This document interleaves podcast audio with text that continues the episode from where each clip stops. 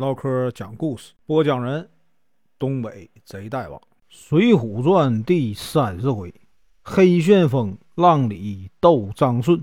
声明：本书由网络收集整理制作，仅供预览、交流、学习使用，版权归原作者和出版社所有，请支持订阅、购买正版。如果你喜欢，点个红心，关注我，听后续。上回说到，拿钢叉的大汉呢是李俊。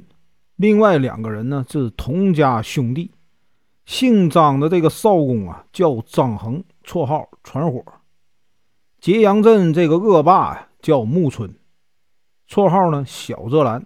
他的哥哥啊叫穆红，绰号梅泽兰。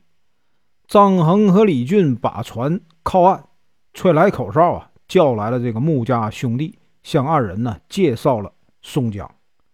穆弘请众人到庄上。叫这个木春找来薛勇啊，一起喝酒。张衡呢，请宋江给他弟弟啊，浪里白条张顺送一封信。宋江答应了。宋江在穆家庄住了几天，怕耽误期限呢，决定要走啊。穆弘呢，于是设宴为他送行，和这个众好汉呢，一起把他送到了这个浔阳江边。两个官差为宋江带上枷锁，又走了几天，他们终于到了江州。今天啊，咱继续啊往下说。这个江州啊是鱼米之乡，非常呢富庶，因此啊，这个蔡太师把他的第九个儿子派到这里来做什么呢？做知府。这个知府啊叫蔡德章，为人呢非常贪婪，生活奢侈。江州人呢，都叫他蔡九。两个官差押着宋江来到这个府衙，由于啊，他带的这个木夹呀，曾多次打开，因此那个封条早被撕坏了。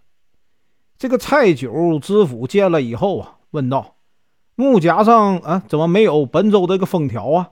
官差说：“路途遥远，风吹雨淋呐，封条早就坏了。”蔡九一听。没有深究，就说呀，把这个新来这个罪犯呢押往牢城营。两个官差拿着这个文书啊，要回冀州府。宋江送给他们呢很多银子，感谢他们呢一路上的照顾。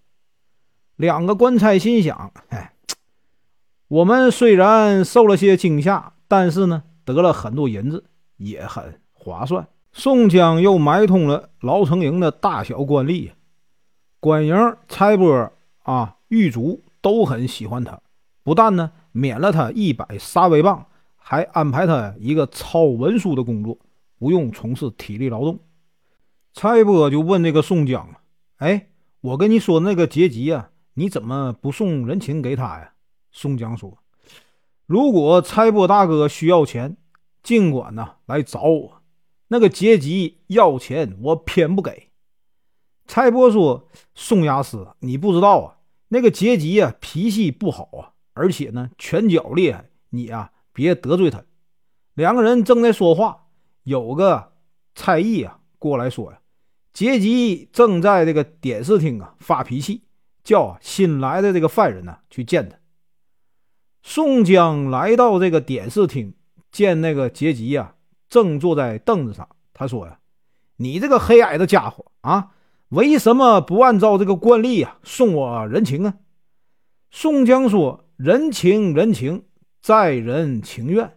你逼我给你钱，就是啊小人。”杰吉说：“那贼配军，竟敢无礼！来人，打他一百棍！”这个牢城营里的这个差役啊，不愿意打宋江，都跑开了。只留下宋江和那杰吉，杰吉大怒啊，拿起棍子要打宋江。宋江说：“杰吉要打我，我犯了什么过错呀？”杰吉说：“呀，你落在我手上啊，咳嗽一声都是过错。”宋江说：“那也算不上死罪呀。”杰吉说：“该死的贼配军呐，我要你的命啊，像打死苍蝇一样容易。”宋江说：“我没钱送给你啊，就该死。”劫持梁山坡的吴学究，算不算死罪呢？那杰吉听了大惊，问道：“你是谁？”宋江说：“运城宋江。那杰吉连忙行礼说：“啊，原来是宋公明哥哥呀！这里啊不是说话的地方，我们出去。”于是呢，他把宋江带出牢城营，进了一家呀酒店。那杰吉呀就是戴宗。宋江取出吴用的信呢，递给了他。戴宗呢接过信，对这个宋江啊下拜。两个人喝了几杯酒，听到啊楼下有人喧闹。这个戴宗就叫来店小二，问呢：“哎，怎么回事啊？”店小二说：“那铁牛啊，向店主啊借钱，店主呢不愿意借他，请这个戴院长啊快去解救这个店主啊。”戴宗连忙就下楼了，一会儿又上来了，身后呢跟着一个黑大汉。宋江看到他的相貌，吃了一惊，问：“哎，戴院长，这位是谁呀？”戴宗说：“他是我身边的一个狱卒，叫李逵，小名啊铁牛，因为长得黑呀，人称黑旋风。”黑大汉问：“哎，这黑汉子是谁呀？”戴宗说：“你这个粗人呐，怎么能说黑汉子呢？应该叫官人。这位呢，就是我跟你说过的宋公明。”李逵说：“真是山东黑宋江？”戴宗说：“住口！真没礼貌。”李逵说：“真是宋公明啊，我就拜，免得你骗我磕头又笑话我。”宋江笑着说：“哈哈，我就是山东啊，黑宋江。”李逵听了，趴在地上就拜。